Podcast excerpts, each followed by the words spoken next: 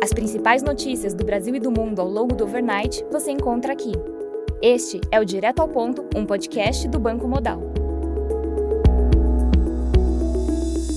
Bom dia e bem-vindos ao Direto ao Ponto. Hoje é segunda-feira, dia 16 de outubro, e estes são os principais destaques esta manhã. No Brasil, em relação ao cenário fiscal, segundo o valor, projeto de lei de taxação dos fundos exclusivos e offshores pode ser votado amanhã na Câmara dos Deputados. No entanto, relator do projeto ainda negocia mudanças no texto, como, por exemplo, pontos que tratam da uniformização e regras do FIAGRO, e votação pode ser adiada para a semana que vem. Projeto de lei que trata da desoneração da folha de pagamentos deve ir à votação amanhã na Comissão de Assuntos Econômicos no Senado Federal.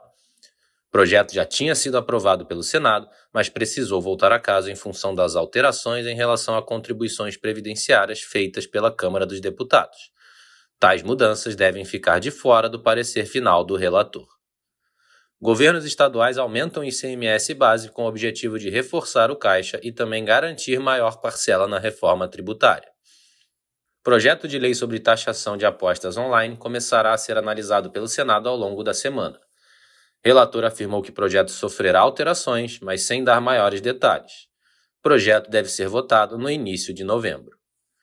Ministro da Fazenda Fernando Haddad vai se reunir com Barroso para discutir ação que pode alterar a forma de correção do FGTS, com potencial impacto nas contas públicas. No cenário político, segundo o Globo, a Câmara deve frear prioridades do governo federal em função de viagens de Arthur Lira e líderes ao exterior. Além disso, Câmara dos Deputados ainda aguarda a definição em relação a cargos no governo. Em relação ao Banco Central, Ex-diretor José Júlio Sena afirma que a autoridade monetária no Brasil pode ser forçada a desacelerar o ritmo de redução da Selic para 25 basis points. No cenário internacional, na zona do euro, a balança comercial de agosto registrou superávit de 6,7 bilhões de euros, levemente acima do anterior 6,5 bilhões de euros. Na Alemanha, o índice de preços no atacado de setembro teve alta de 0,2% na comparação mensal, em linha com o anterior 0,2%. Na China, o Banco Central manteve a taxa de médio prazo de um ano em 2,5%, conforme esperado. Adicionalmente, a autoridade monetária anunciou injeção líquida de 289 bilhões de yuans.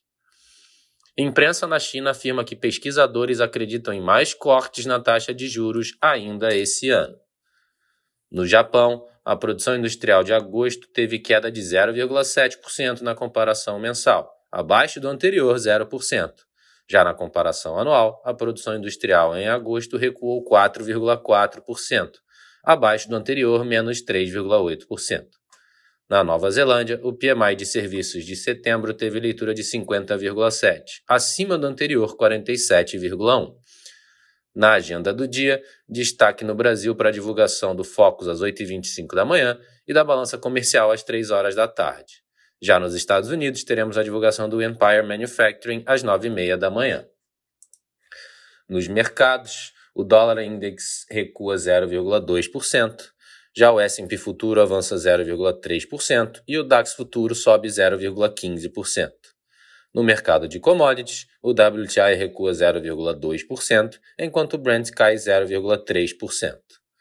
Estas foram as principais notícias do overnight. Um bom dia a todos e até o nosso próximo podcast direto ao ponto do Banco Modal, amanhã.